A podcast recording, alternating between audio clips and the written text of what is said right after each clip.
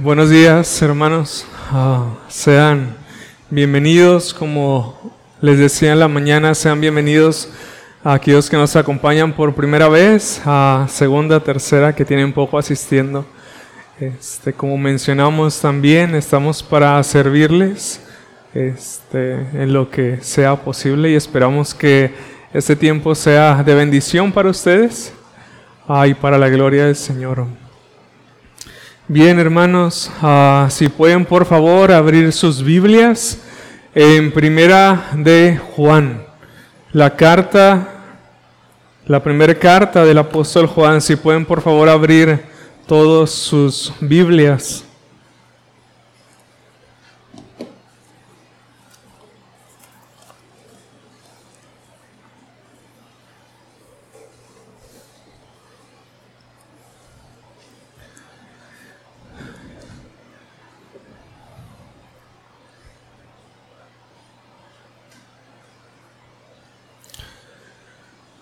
Antes de, comenzar a... Mm, gracias, hermano.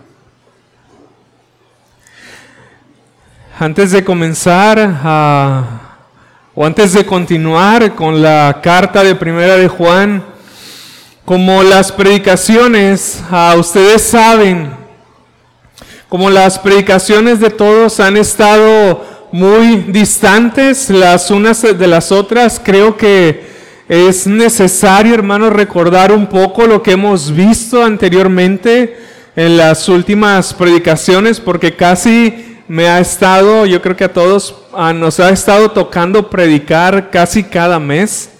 Entonces, de alguna manera se pierde como que quizás se puede ir de nuestra mente el hilo del libro que hemos estado estudiando porque se nos olvida quizá lo que vimos en la última predicación.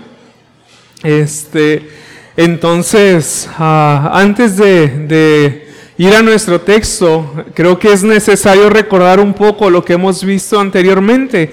En el capítulo número 4 vimos una sección larga que iba desde el versículo número 7 hasta el versículo número 21, que es donde finaliza precisamente el capítulo número 4 de Primera de Juan.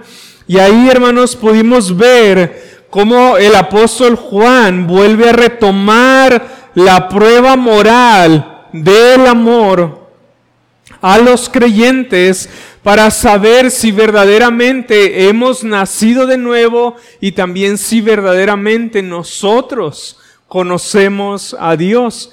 Y en esa porción larga nosotros pudimos aprender en qué consiste el amor perfecto y cómo este amor perfecto se ha hecho disponible a los hombres por medio de la persona y obra de nuestro Señor y Salvador Jesucristo. Y derivado de esto, nosotros también pudimos ver cinco razones por las cuales los cristianos amamos a todos nuestros hermanos en la fe. La primera de ellas, no sé si la recuerden estas cinco razones, la primera de ellas es porque Dios es la misma esencia del amor. Lo vimos en el versículo 7 al versículo 8 del capítulo número 4. La segunda, porque Él nos dio el ejemplo supremo de amor al enviar a su Hijo por nosotros, por cada uno de nosotros. La segunda, perdón, la tercera, porque el amor es el centro y el corazón de un verdadero testimonio cristiano. Y es por eso que nos amamos entre nosotros. La cuarta, porque el amor es una aseguranza o seguridad del creyente. Y la quinta, que también vimos, es porque el amor es la confianza del cristiano en medio del juicio. Estas cinco razones son razones por las cuales, según vimos en el capítulo 4, nosotros como creyentes nos amamos los unos a los otros. Básicamente eso fue lo que vimos en las predicaciones pasadas. Y hermanos, como gracias a Dios, ah, ya entramos al capítulo número 5 del libro. Antes de seguir avanzando, quisiera también recordarles cuáles han sido los propósitos del autor, es decir, del apóstol Juan, al escribir esta carta que ha sido inspirada por Dios. A fin, hermanos, de que no lo perdamos de vista y de que lo tengamos siempre presente en nuestra mente. ¿Alguien también recuerda cuáles fueron los propósitos que nosotros mencionamos en la primer predicación por los cuales el apóstol Juan escribió esta carta inspirada por Dios a sus lectores? Yo sé que algunos, muchos o quizá todos sí lo recuerdan, pero no, quizá hay, veces que se nos olvida. Entonces, quisiera recordárselos. El primer propósito, hermanos, que se menciona es que esta carta ha sido escrita para nuestro gozo. Esta carta ha sido escrita para nuestro gozo, para el gozo en la vida del cristiano, para el gozo en la vida del lector. Acompáñenme a Primera de Juan capítulo 1 versículo número 4. Primera de Juan capítulo número 1 versículo número 4 dice lo siguiente, estas cosas os escribimos para que vuestro gozo sea cumplido. Aquí vemos la primera razón por la cual el apóstol Juan escribió esta carta. La segunda es que esta carta ha sido escrita para que nosotros como creyentes no pequemos. Primera de Juan capítulo 2 versículo número 1.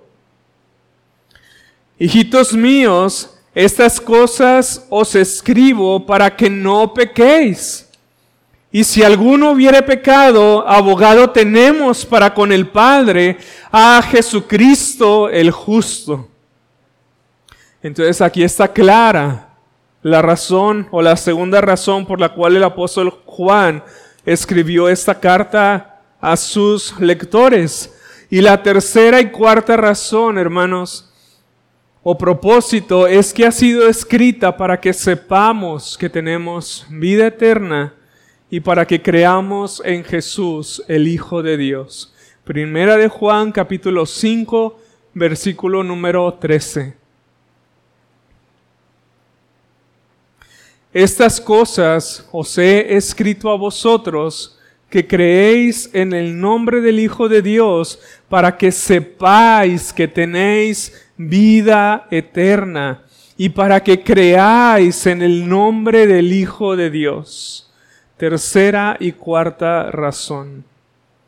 Pero hermanos, también por el contexto de la carta, por lo que nosotros hemos visto del contexto, también nos damos cuenta que más allá del gozo cristiano, más allá de la seguridad de salvación que el cristiano tiene en Cristo y más allá de la fe, la carta, hermanos, también fue escrita, como ya hemos mencionado, para refutar y condenar las herejías de los falsos maestros que se habían levantado en medio de ellos a fin de que los creyentes pudieran, pudieran guardarse y a su vez también pudieran estar perseverando en la fe del Hijo de Dios.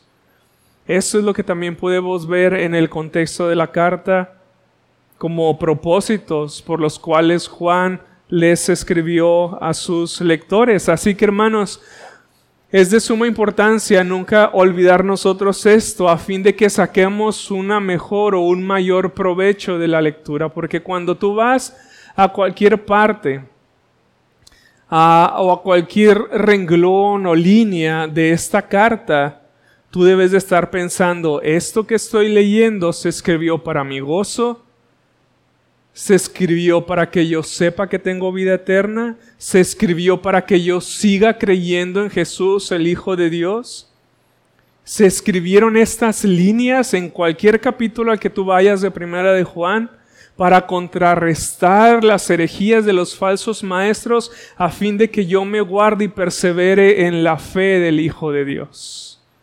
Y cuando tú vas, hermano, con ese entendimiento, tú vas a ser bendecido de una mejor manera porque tú estás entendiendo el propósito de la carta.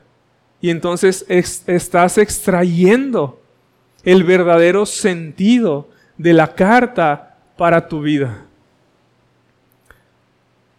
Y como dato, hermanos, ayer estaba revisando mis archivos o mis documentos o bosquejos de la carta desde que la comenzamos. Y me di cuenta que comenzamos a estudiar esta carta un 16 de mayo del 2021. Hace casi un año comenzamos a estudiar esta carta. Y si Dios permite, hermanos, estaremos terminando casi, casi por las mismas fechas, porque en este capítulo número 5 que vamos a comenzar, si Dios permite, si acaso van a ser tres predicaciones o cuatro predicaciones cuando, cuando mucho. Y este, y me estaba sorprendiendo de, cómo el tiempo se ha pasado bien, bien rápido. Pero espero que, que esta carta haya sido o esté siendo de bendición y de provecho para cada uno de nosotros. Pero bueno, sin más introducción, vayamos a nuestro texto del día de hoy. Primera de Juan, capítulo número 5. del versículo número 1 al versículo número 5. Dice ahí el apóstol Juan, todo aquel que cree que Jesús es el Cristo es nacido de Dios. Y todo aquel que ama al que engendró, ama también al que ha sido engendrado por él. En esto conocemos que amamos a los hijos de Dios cuando amamos a Dios y guardamos sus mandamientos.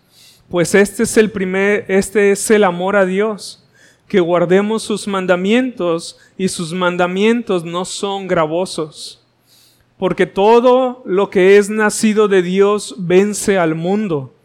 Y esta es la victoria que ha vencido al mundo, nuestra fe. ¿Quién es el que vence al mundo? sino el que cree que Jesús es el Hijo de Dios. Vamos a orar, hermanos.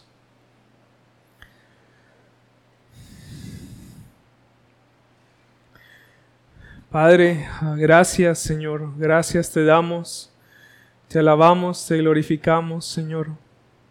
Gracias por esta oportunidad que tú nos das nuevamente de venir ante tu palabra, ante tu presencia Señor. Gracias porque hemos podido cantar a tu nombre, hemos podido leer tu palabra, Señor. Hemos podido orar a ti. Y nuevamente, Señor, venimos delante de ti a pedir de tu gracia a través de tu palabra, Señor. Te pedimos que tú respaldes tu palabra y que te glorifiques, Señor, a través de ella y que nosotros podamos ser edificados y que aquellos que están aquí, Padre, que no son salvos, que no te conocen, que no tienen el perdón de sus pecados ni la vida eterna, que ellos puedan conocerte el día de hoy, que puedan conocer a Cristo el día de hoy, que puedan arrepentirse de sus pecados para confiar en Cristo como el único suficiente Señor y Salvador de sus vidas.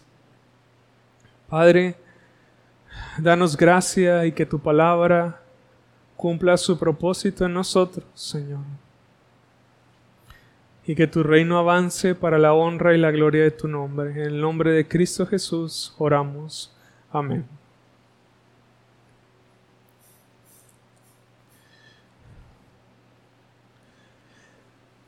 Como leímos, hermanos, ahora en el capítulo número 5 el apóstol Juan introduce un nuevo tema que trata sobre la vida victoriosa del creyente. La vida victoriosa del creyente es lo que nosotros podemos ver en estos cinco versículos que acabamos de leer. Y en diferentes partes de las escrituras vemos cómo se usan muchos diferentes términos para describir a los cristianos, a nosotros los cristianos. Por ejemplo, vemos en diferentes partes de las escrituras que se describe a los cristianos como creyentes, como amigos, como discípulos, como testigos también, como soldados, como ovejas, se nos describe también como santos y de muchas otras maneras se nos describe a nosotros como cristianos. Pero ahora Juan resalta, hermanos, un término particular para describir a todos los creyentes. Y este término que él utiliza es vencedores. Los creyentes somos y son vencedores. Y eso lo vemos más específicamente en el versículo número 4 y en el versículo número 5. Así que hermanos, conforme vayamos avanzando, iremos entendiendo un poco mejor el significado de estas palabras. Pero como vemos primeramente en el versículo número 1, la fe que salva, hermanos, es la primer característica de uno que es vencedor. Y esta característica, hermanos, es la primera de tres características que distinguen a uno que es vencedor, según se enseña en estos cinco versículos, los cuales estaremos viendo esta mañana si el Señor nos da gracia. Así que, hermanos, la fe que salva es la primer característica de uno que es vencedor.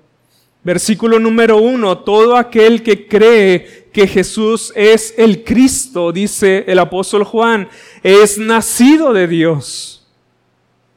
Y este cree, como dice el apóstol Juan, esta palabra que dice este cree, no es, hermanos, un asentimiento intelectual o doctrinal, que tuvimos nosotros en el pasado respecto a Jesús. Hay veces que cuando pedimos a algún hermano que dé su testimonio, o hay veces que cuando escuchamos el testimonio de alguien, o muchas veces cuando nosotros damos el testimonio de nosotros, de cómo el Señor nos salvó, muchas veces solemos pensar en la fe que tuvimos en un tiempo pasado.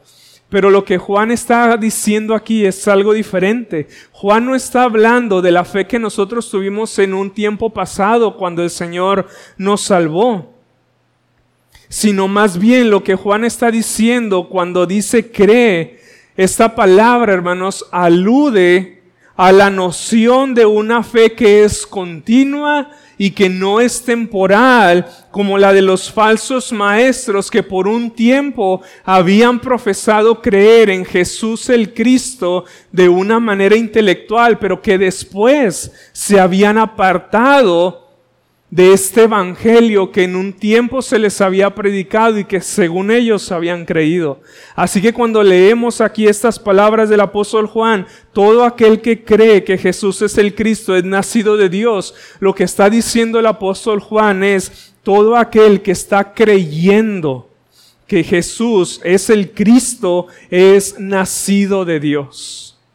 Porque los falsos maestros habían profesado creer en un tiempo pasado, pero se habían apartado del Evangelio y de la fe en Jesús como el Cristo.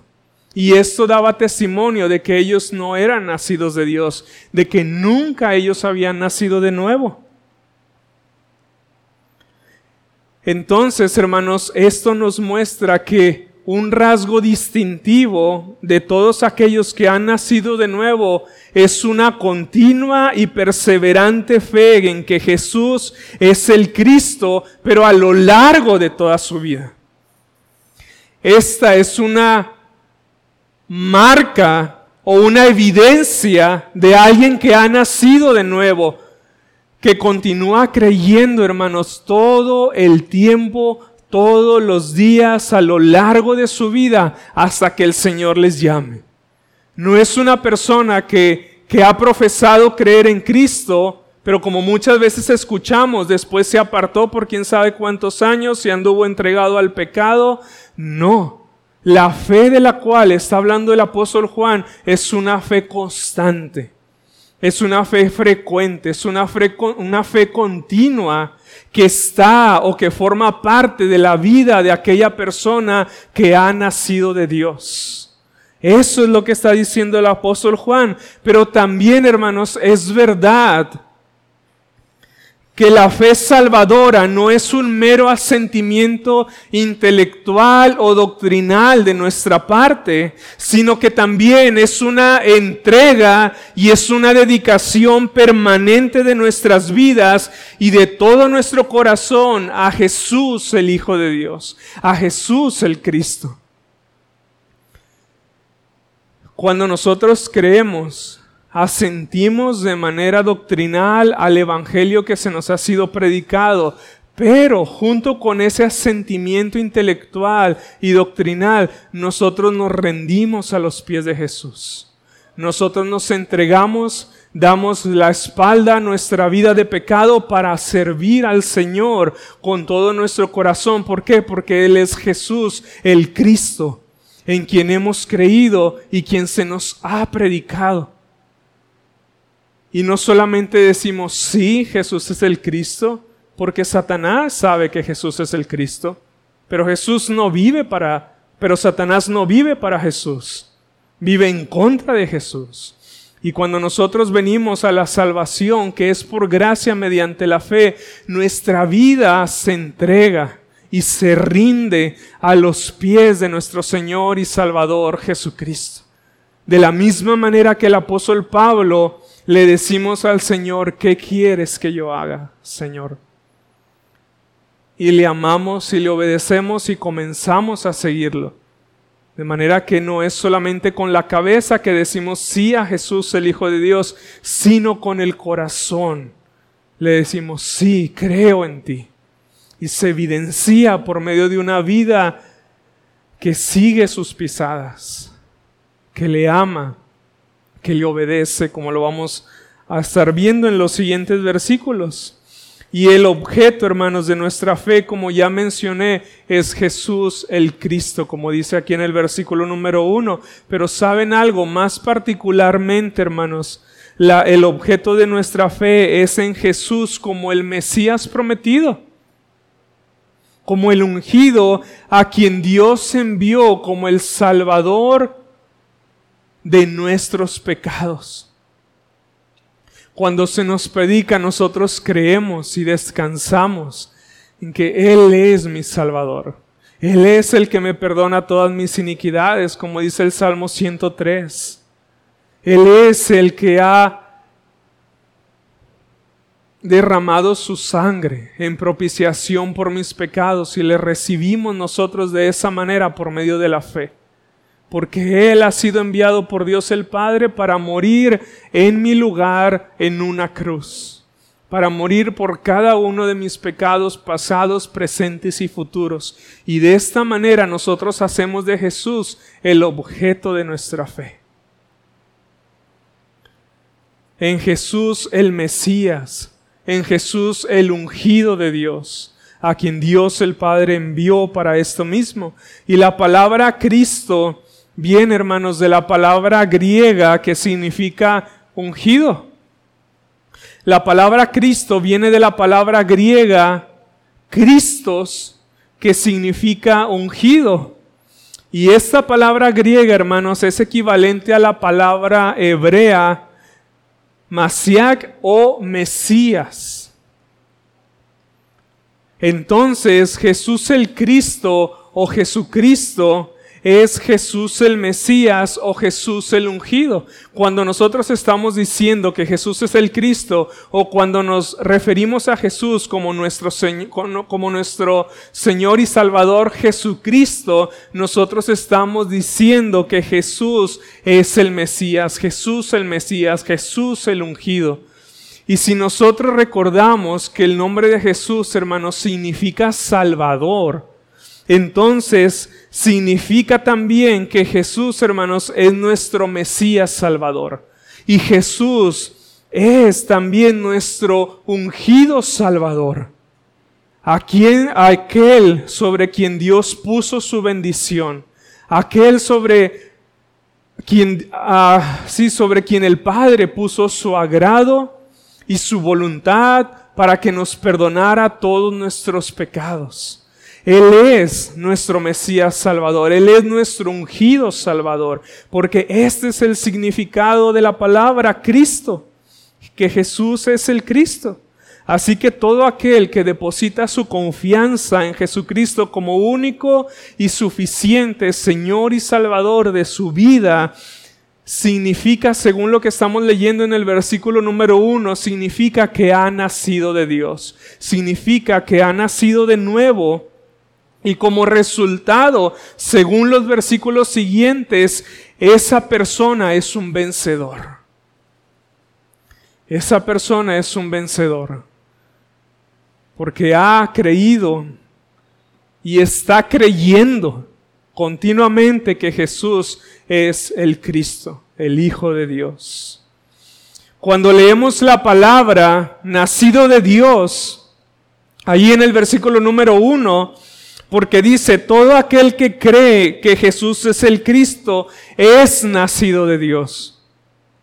Cuando leemos la palabra nacido de Dios, Juan está haciendo referencia al nuevo nacimiento. Porque esta palabra, hermanos, es la misma palabra que Jesús en Juan capítulo 3 versículo 7 le dijo a Nicodemo. Ustedes recuerdan las palabras de Jesús a Nicodemo. Le dijo a Nicodemo que era maestro de la ley. Le dijo, Nicodemo, te es necesario nacer de nuevo. Y usó Jesús la misma palabra que aquí el apóstol Juan está empleando cuando dice nacido de Dios. De manera que la fe, hermanos, continúa o continúa, de manera que la fe continúa o continúa en que Jesús es el Cristo, es una evidencia confiable de que hemos nacido de Dios.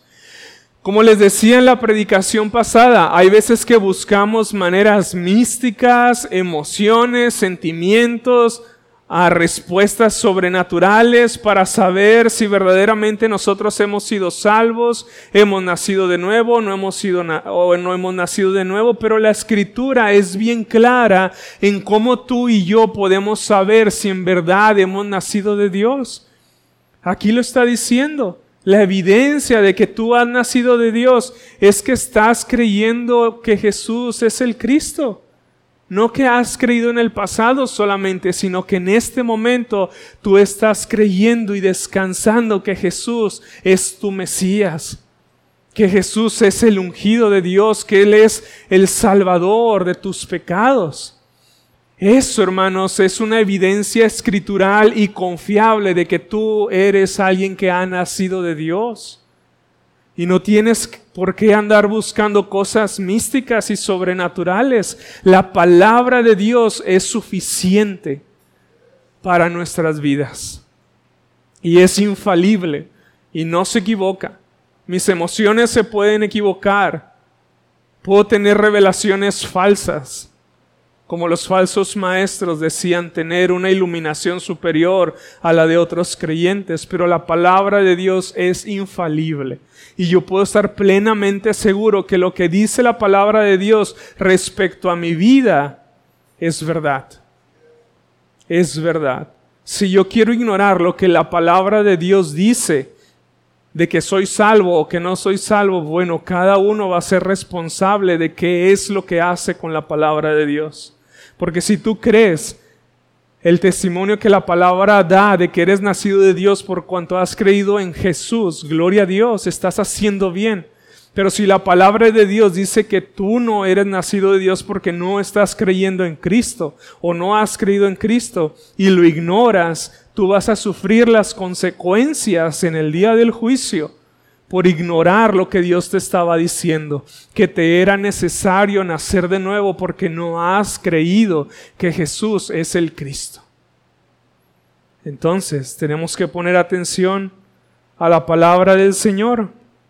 Así que el nuevo nacimiento, hermanos, nos lleva a una relación permanente de fe y fidelidad a nuestro Señor Jesucristo. Es lo que está diciendo. Los nacidos de Dios continúan creyendo. El nacimiento de nuevo nos lleva a esta vida permanente de fe y de fidelidad a Dios, el Padre y a nuestro Señor Jesucristo. Esta es la razón, hermanos, por la cual los que han nacido de nuevo nunca van a perecer, nunca se van a apartar del Señor. Eso es lo que nosotros leemos en Juan capítulo 10. Nadie los arrebatará de la mano de mi Padre, porque mi Padre es mayor que todos, dice nuestro Señor Jesucristo. Haciendo referencia a aquellos que han creído en Él. Entonces, hermanos, esta es la primer característica de uno que es vencedor, una fe que salva, una fe que continúa perseverando en el Señor. Esta es la primera característica de uno que es vencedor. Y yo quiero preguntarte si, si pasas la prueba, si esta es una característica en ti cuando hablamos acerca de un testimonio de salvación, puedes decir con sinceridad en tu corazón que no solamente has creído en un pasado, sino que sigues creyendo ahora. Si es así, gloria a Dios. Gloria a Dios porque eres un vencedor por medio de la fe en nuestro Señor Jesucristo y tienes esta característica de que has vencido. Pero la segunda característica de aquel que ha vencido, que es vencedor, es el amor. Es el amor. Primera de Juan capítulo 5 versículo número 1 a la segunda parte del versículo dice lo siguiente, y todo aquel que ama al que engendró, ama también al que ha sido engendrado por él. En otras palabras, todo aquel que ama a Dios, ama también a aquellos a quienes Dios les ha dado vida, vida espiritual. Entonces, lo que los que han nacido de Dios, hermanos, no solamente creen que Jesús es el Cristo, sino que también aman a Dios el Padre y a todos sus hermanos en la fe. ¿Amas tú al Padre? ¿Amas tú a tus hermanos en la fe?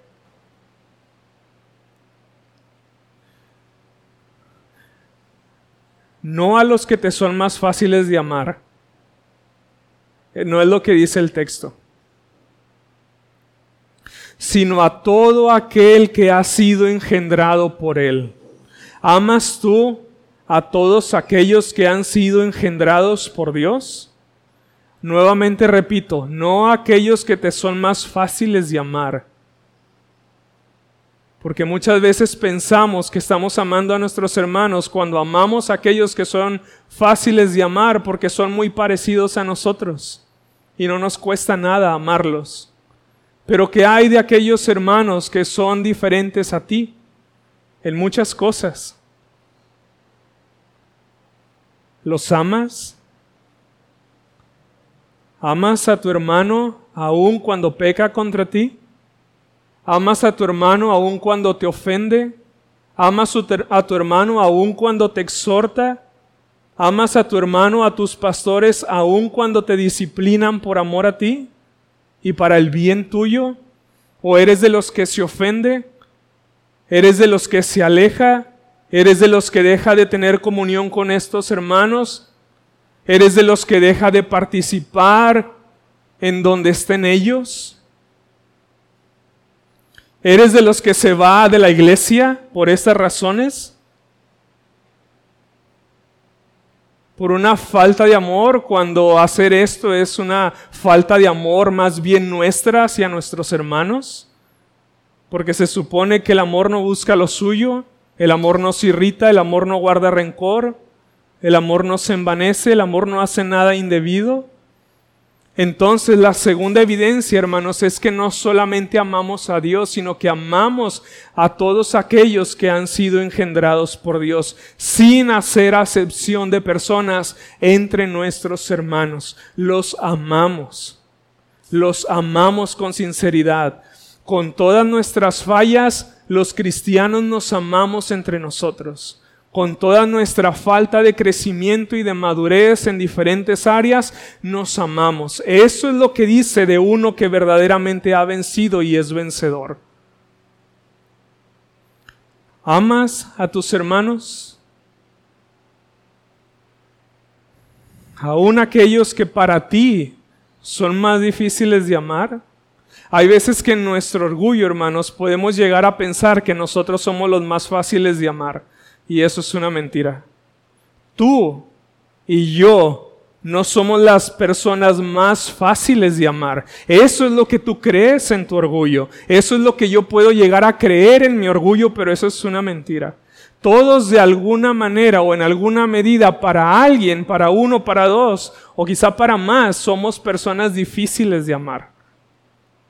Y tú no eres el más fácil de amar, tú no eres la más fácil de amar. Yo no soy el hermano más fácil de amar. Hay cosas de mí que tienen que crecer, hay cosas de mí que no te gustan. Y así el uno para con el otro, pero a pesar de esto hay un amor sincero, genuino y sin hipocresía en el corazón de todo aquel que ha vencido, de todo aquel que ha nacido de nuevo porque también ama a Dios el Padre.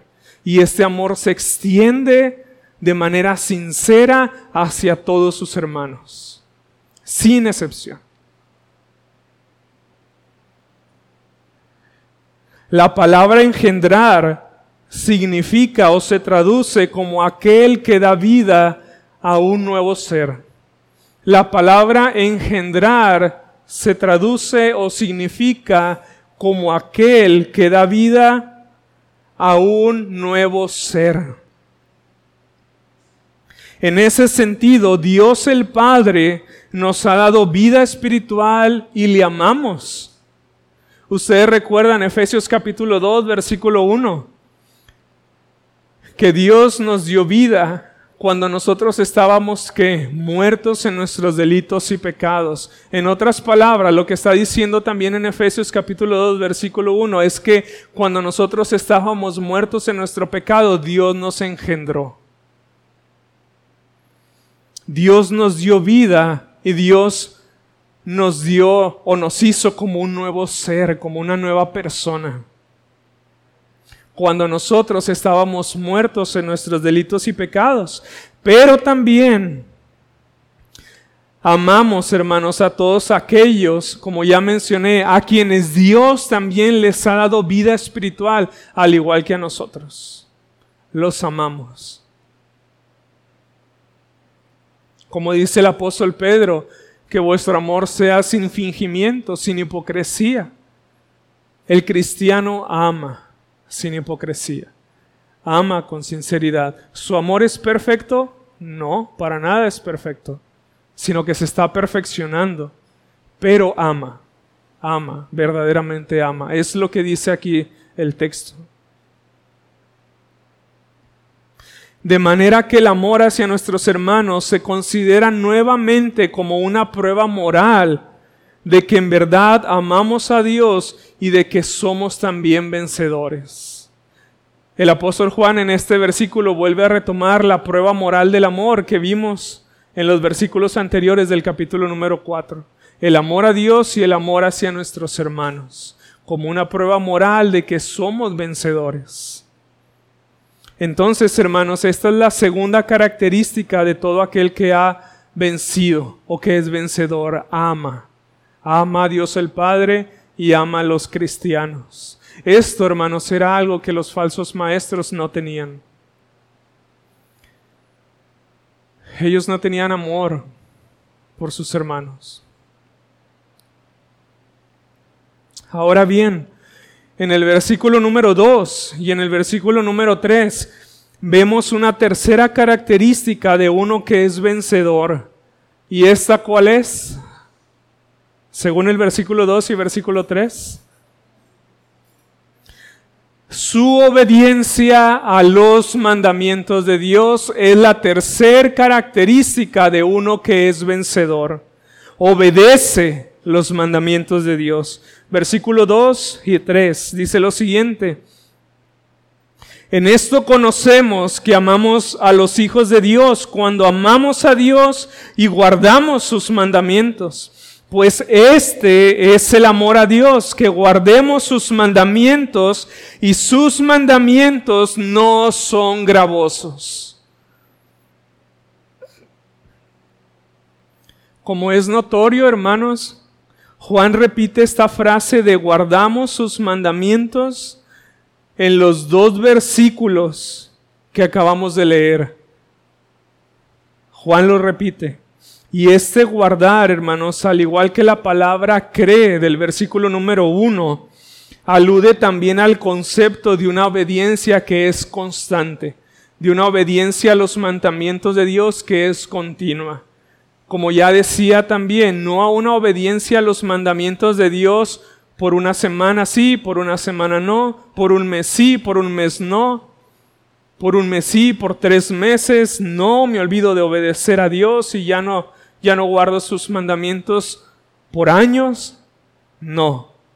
La verdadera evidencia o característica de uno que es vencedor es que guarda los mandamientos de Dios de una manera continua y de una manera constante a lo largo de toda su vida.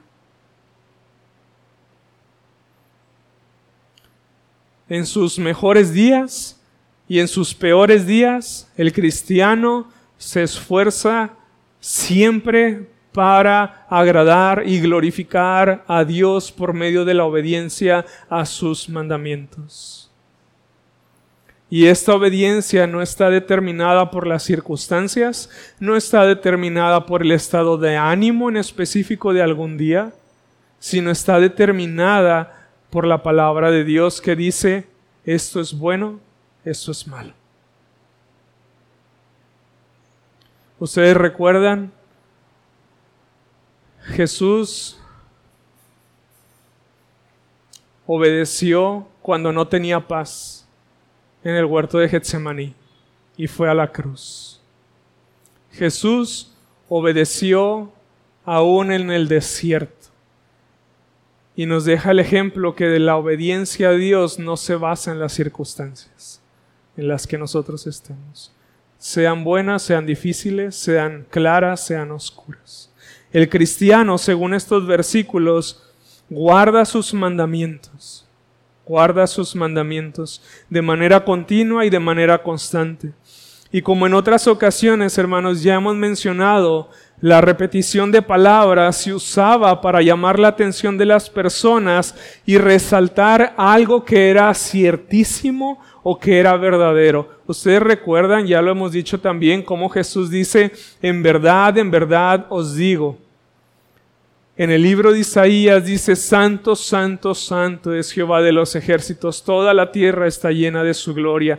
Y esta repetición de palabras se usaba o se usa en el lenguaje hebreo o en la cultura judía para llamar la atención de la persona que está escuchando como nosotros usamos, yo aquí tengo, por ejemplo, el marcador para, para resaltar para mí los temas y los subtemas del bosquejo que he preparado. Los judíos utilizaban la repetición de palabras para resaltar una verdad que ellos querían decir. Entonces vemos aquí al apóstol Juan que usa esta repetición de palabras para resaltar algo que es ciertísimo y que es verdadero. Entonces, hermanos, parafraseando estos dos versículos, versículo 2 y versículo 3, es como si el apóstol Juan dijera lo siguiente, y síganme con su vista en estos dos versículos, es como si el apóstol Juan dijera lo siguiente, presten atención y no se engañen. El que verdaderamente ama a los hijos de Dios y a Dios mismo, ciertamente guarda también sus mandamientos. Parafraseando, eso es lo que está diciendo el apóstol Juan. Pónganme atención y no se engañen a ustedes mismos. El que ama a Dios y el que ama a sus hermanos guarda sus mandamientos. Si tú no guardas sus mandamientos, tú no amas a Dios, tú no amas a tus hermanos, tú no amas a los cristianos. Y nuevamente estas palabras de Juan son como el eco de la voz de Jesús Siempre el apóstol Juan en su carta tiene una referencia al Evangelio que él mismo escribió, ah, que da testimonio de nuestro Señor Jesucristo. En Juan capítulo 14 Jesús dice lo mismo pero con otras palabras. Si me amáis, guardad mis mandamientos.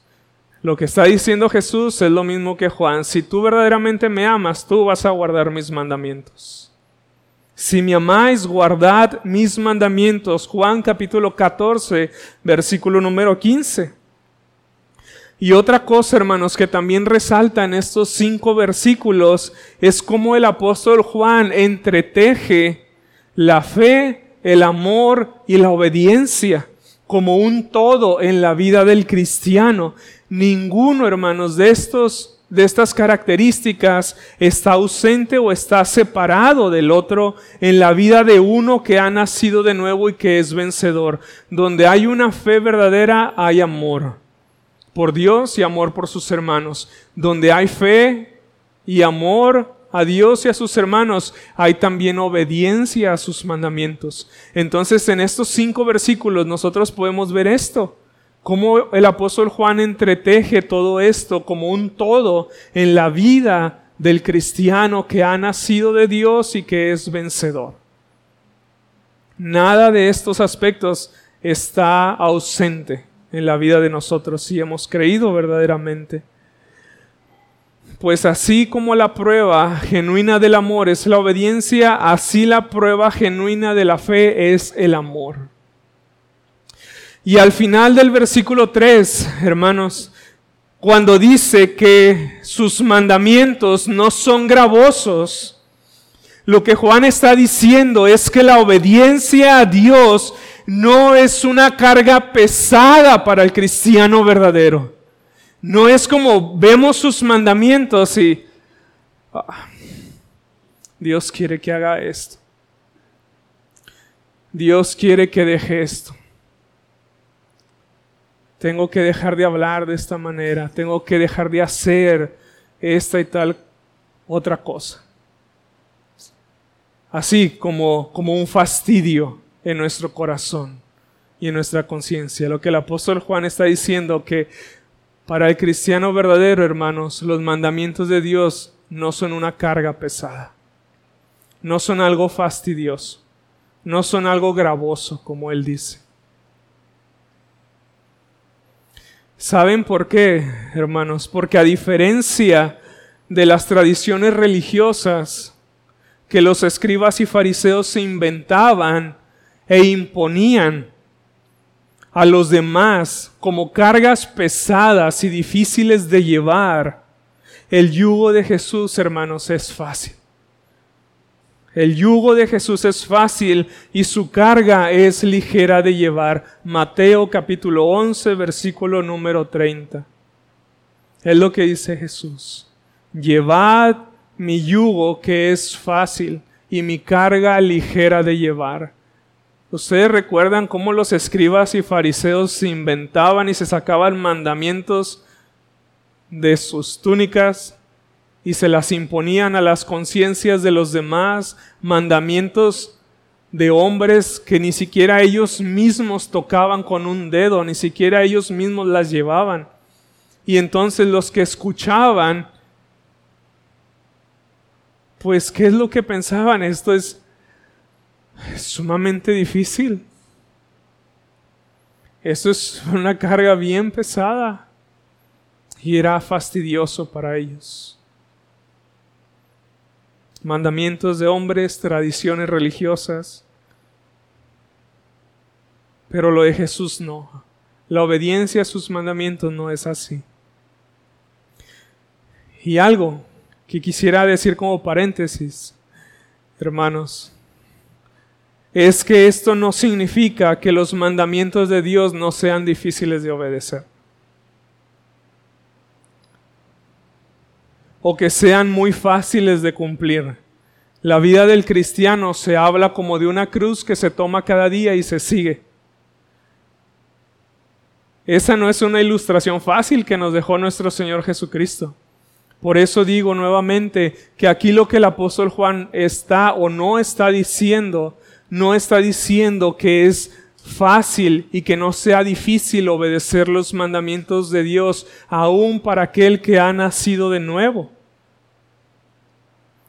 aquel que verdaderamente ha sido salvo, sino saben que lo que Juan está diciendo más bien es que son los mandamientos de Dios, hermanos, son precisamente aquellas cosas en las que los nacidos de nuevo se gozan y quieren hacer. Los mandamientos de Dios son precisamente aquellas cosas en, las que los nacidos de nuevo se gozan y quieren hacer. En los mandamientos de Dios un cristiano, un cristiano haya su deleite, haya su gozo, haya su paz, haya todo en su obediencia a su Señor y a su Salvador. William MacDonald dice lo siguiente, cuando le dices a una buena madre, que cuide bien a su bebé. Solo le estás diciendo que haga lo que a ella le encanta hacer. De la misma manera, los mandamientos del Señor son aquellas cosas que mejores son para nosotros y aquellas cosas en las que nuestra naturaleza o nuestra nueva naturaleza se deleita de todo corazón. ¿Qué es lo que dice el salmista? El hacer ¿Cómo dice el Salmo? El acercarme a Dios es el bien, lo vimos el viernes en el estudio, el acercarme a Dios es el bien. El acercarme a Dios es un mandamiento, debo de amar al Señor con todo mi corazón, mi alma, mi mente, mis fuerzas, y hacer esto, dice el salmista, es mi bien, es mi gozo, es mi deleite es mi consuelo, es mi alegría. Muchas veces los incrédulos tienen un pensamiento de la vida cristiana tan equivocado porque piensan que nosotros somos los hombres más tristes del mundo porque tenemos que obedecer los mandamientos de Dios, porque ellos cuando ven los mandamientos de Dios ven una lista de cosas en las que no se deleitan. ¿Por qué? Porque es contrario a su naturaleza. La naturaleza que tenemos por nacimiento es una naturaleza que se inclina al pecado, es una naturaleza caída, es una naturaleza corrupta. Y pero cuando Dios nos salva y nos concede una nueva naturaleza en el nuevo nacimiento, todo cambia. Los afectos cambian, la voluntad cambia y es transformada para amar ahora, ahora lo que antes aborrecíamos. Y por lo tanto ahora nos deleitamos en Dios y nos deleitamos en obedecer a sus mandamientos. Por eso cuando nosotros miramos a Cristo y queremos seguirle con todo nuestro corazón y consideramos sus mandamientos, nosotros hallamos gozo y deleite en querer obedecerle. Y nos alegramos. Y nos regocijamos en nuestro corazón porque por su gracia y por su misericordia ahora le podemos obedecer y le queremos obedecer todos los días de nuestra vida.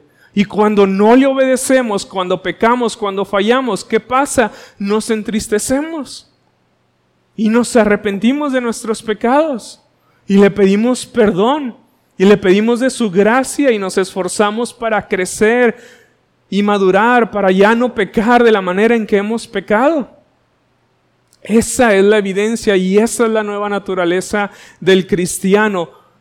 Ama a Dios, ama a sus hermanos, obedece los mandamientos de Dios y se deleita en ellos.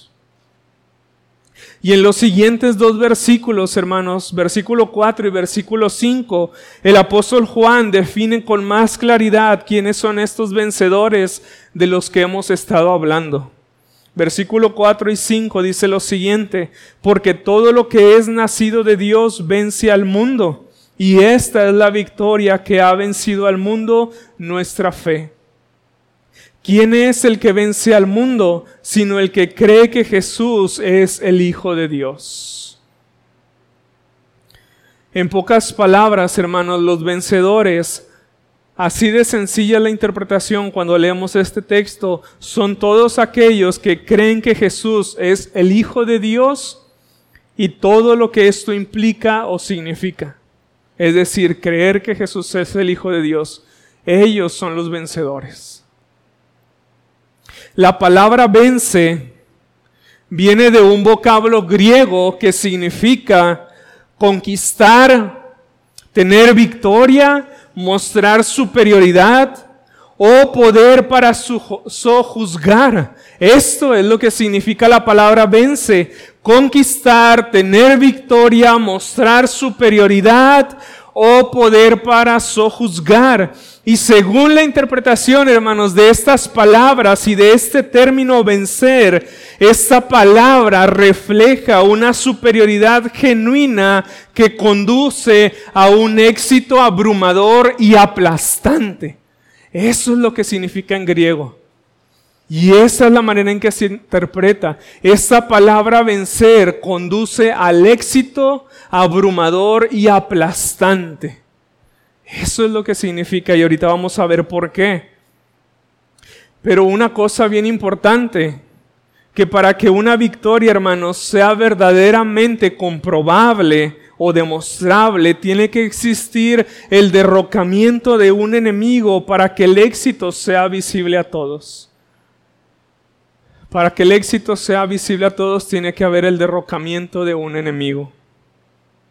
Y saben, esta misma palabra vencer la usó Jesús para referirse a sí mismo. Y pueden ir por favor a Juan capítulo 16, versículo número 33. Juan capítulo 16, versículo número 33.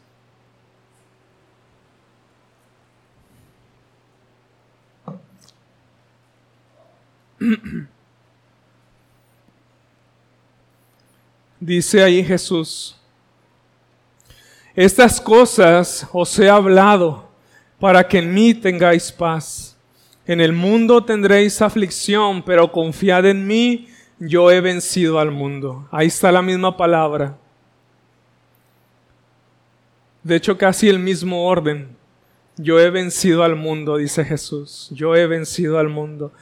Así que lo que Jesús, hermanos, ¿saben lo que Jesús está diciendo ya con el significado que yo les di? de la palabra griega o del vocablo griego vencer. ¿Saben lo que está diciendo Jesús aquí? Lo que Jesús está diciendo para nuestro gozo es, confíen en mí, confíen en mí, yo he conquistado, yo he obtenido la victoria, yo he mostrado superioridad, yo he tenido un éxito abrumador y aplastante sobre el mundo. Confía en mí, confía en mí, yo he vencido y he vencido al mundo de una manera aplastante y abrumadora. Eso es lo que Jesús está diciendo. ¿Y acaso, hermanos, al leer estas palabras no es suficiente para que tú confíes en Cristo para el perdón de tus pecados y para la vida eterna? Aún en las dificultades y aún en la aflicción, como está diciendo Jesús. Confía en mí, yo he conquistado al mundo. Yo he conquistado al mundo, es lo que está diciendo Jesús y he obtenido la victoria y lo he hecho con superioridad por sobre el mundo. Es lo que Jesús está diciendo. Y saben que, hermanos, esta victoria de Jesús es nuestra. Esta victoria de Jesús es de todos aquellos que han creído en Él. Esa victoria es mía. Gracias a nuestra unión con Cristo, nosotros los creyentes también somos partícipes de su victoria gloriosa sobre este mundo. Vayan a Romanos capítulo 8, versículo número 37. Romanos capítulo 8, versículo número 37 dice lo siguiente. Lo conocemos de memoria. Antes, en todas estas cosas, somos más que vencedores por medio de aquel que nos amó. No seremos, sino somos en tiempo presente, más que vencedores por medio de aquel que nos amó, aquel refiriéndose a nuestro Señor Jesucristo. A Dios el Padre también, porque Él nos amó. En 2 de Corintios capítulo 12 versículo 14 dice lo siguiente, pueden ir en dos libros adelante, 2 de Corintios capítulo 2 versículo 14. Dice el apóstol Pablo también, mas a Dios gracias, el cual nos lleva siempre en triunfo en Cristo Jesús y por medio de nosotros manifiesta en todo lugar el olor de su conocimiento. Mas gracias a Dios. Cuán agradecidos, hermanos, debemos de estar por esta victoria que tenemos por medio de nuestro Señor Jesucristo. Somos más que vencedores en Él y Dios nos va llevando en Él de triunfo en triunfo, según lo que aquí leemos. Hermanos, posicionalmente, esto es de manera legal delante del Padre. Posicionalmente el creyente es un vencedor invicto por medio de Cristo.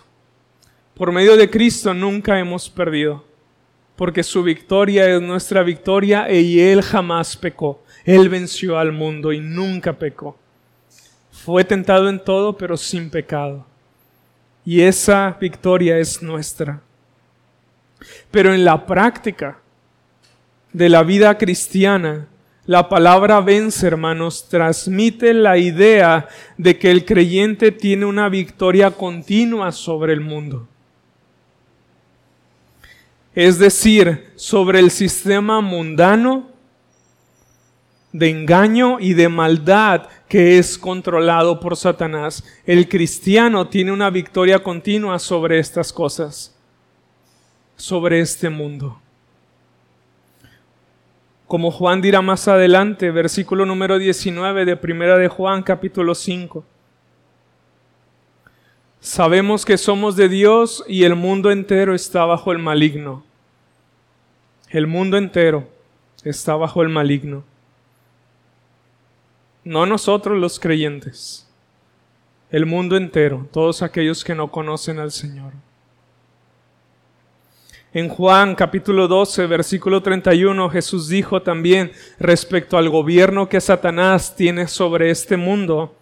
Ahora es el juicio de este mundo. Ahora el príncipe de, de este mundo será echado fuera, haciendo referencia a Satanás. En Efesios capítulo 2, versículo 1 y 2, como ya lo mencioné, dice lo siguiente, y Él os dio vida a vosotros cuando estabais muertos en vuestros delitos y pecados, en los cuales anduvisteis en otro tiempo, siguiendo la corriente de este mundo conforme al príncipe de la potestad del aire, el espíritu que opera ahora en los hijos de desobediencia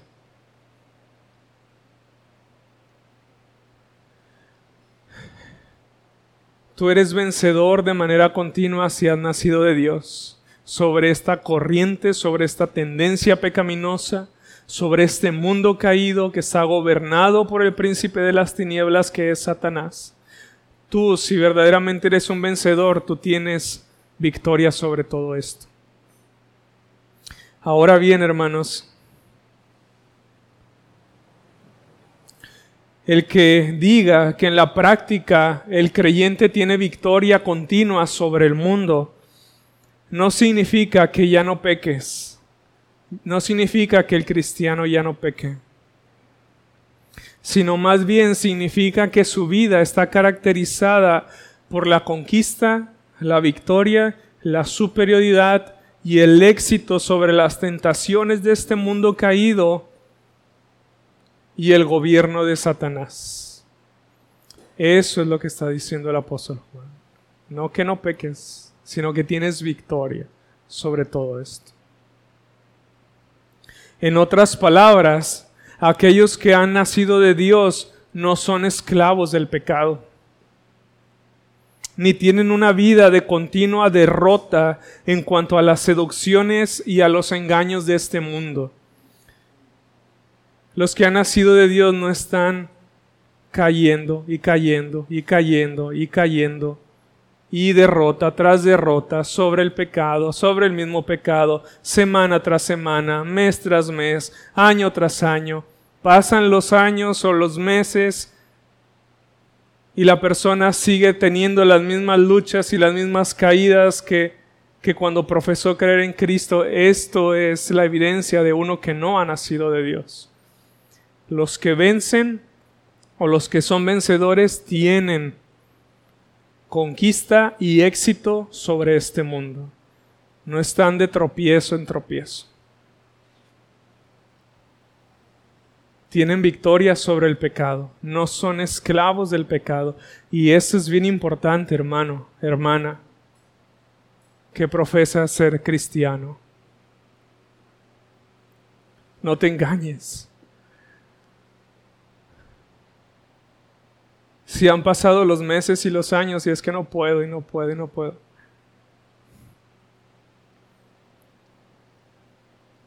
No han nacido de Dios no han nacido de Dios. Entre más pasa el tiempo, el cristiano va manifestando cada día más la victoria que ya obtuvo por medio de nuestro Señor Jesucristo, al no tener dominio el pecado sobre su vida.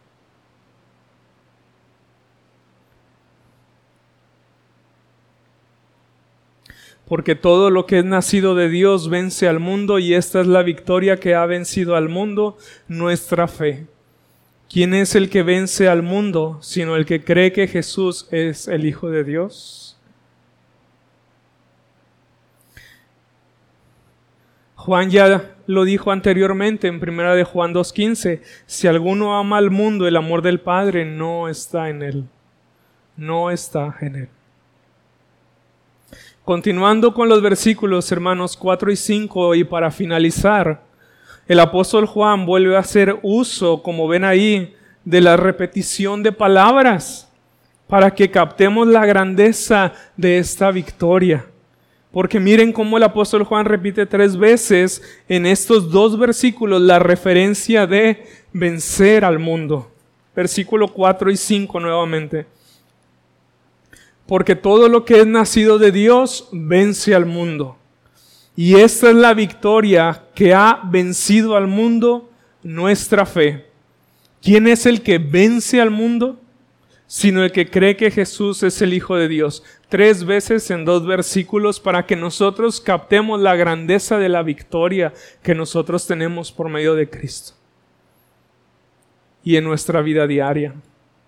Así que esta victoria, hermanos, que gozamos nosotros los creyentes es ciertísima y es verdadera. Y recuerda, esto es para tu gozo, es para que tu gozo sea cumplido, es para tu deleite y mi deleite. Y de hecho, hermanos, precisamente la fe, como se menciona aquí en Jesús el Hijo de Dios y una vida entregada a Él, es la que hace que el creyente sea un vencedor. Porque noten cómo también es algo que Juan repite para captar nuestra atención sobre la importancia de la fe en Jesús, el Hijo de Dios. Miren al final del versículo número 4. Y esta es la victoria que ha vencido al mundo, nuestra fe. ¿Qué es lo que vence al mundo? Sino el que cree, es decir, el que tiene fe en Jesús o que Jesús es el Hijo de Dios. Dos veces menciona la fe. Y ya van tres veces que vemos a Juan haciendo la repetición de palabras. En conclusión, hermanos, la fe, el amor y la obediencia son tres características, según estos versículos, de uno que es vencedor o que ha vencido, de no, ha vencido verdaderamente la fe, el amor y la obediencia. Y si tú no eres salvo nuevamente, nuevamente rogando a los que no son salvos o a los que están engañándose a sí mismos, si tú no eres salvo porque no has creído, puedes arrepentirte de tus pecados y creer el día de hoy. Dice la escritura, hoy es el día de salvación. Hoy es el día de salvación, no mañana, hoy es el día de salvación. Hermanos, una fe en Jesús, el Hijo de Dios, aunque pueda ser pequeña y aunque pueda ser sencilla, mientras sea sincera, hermanos, mientras sea de corazón, esta fe, hermanos, vence al mundo. ¿Saben por qué? Porque aunque nuestra fe sea débil, el objeto de nuestra fe no lo es. Cristo no es débil.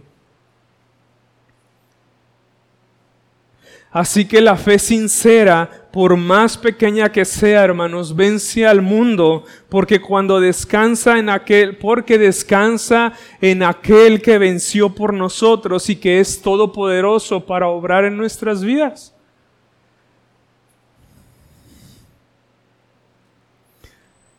Así que si tú crees o sientes que tu fe es pequeña, débil y sencilla, hermano, amigo, esa fe vence al mundo.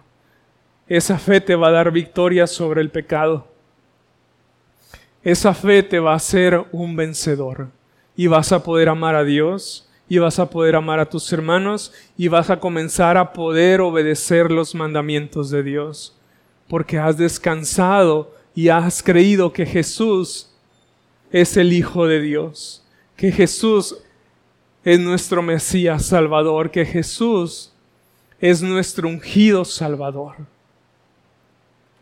Los dejo con este último pensamiento de William MacDonald. La fe puede elevarse por encima de las cosas perecederas de este mundo y contemplar las cosas en su verdadera perspectiva eterna.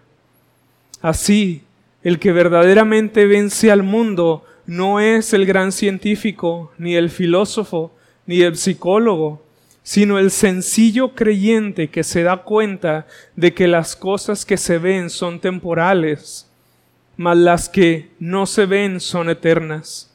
Una contemplación de la gloria de Dios en la faz de Jesucristo disipa la, disipa la gloria de este mundo en nuestros corazones. Vamos a orar, hermanos. Padre, te damos gloria y te damos gracias por la victoria que tú nos has dado por medio de tu Hijo, nuestro Señor y Salvador Jesucristo. Gracias también, Señor, porque esta vida en aquellos que hemos creído se ve reflejada por una victoria sobre este mundo caído, sobre el pecado, sobre el engaño, sobre el diablo, Señor. Y te damos gracias y te damos gloria porque todo es por tu gracia y tu misericordia. Señor, y sin ti nada, nada, Señor, de lo que ha sido hecho en nuestras vidas hubiera sido hecho, Señor. Pero gracias te damos, Señor. Y te pedimos que nos ayudes a ir de triunfo en triunfo, de victoria en victoria, para la honra y gloria de tu nombre.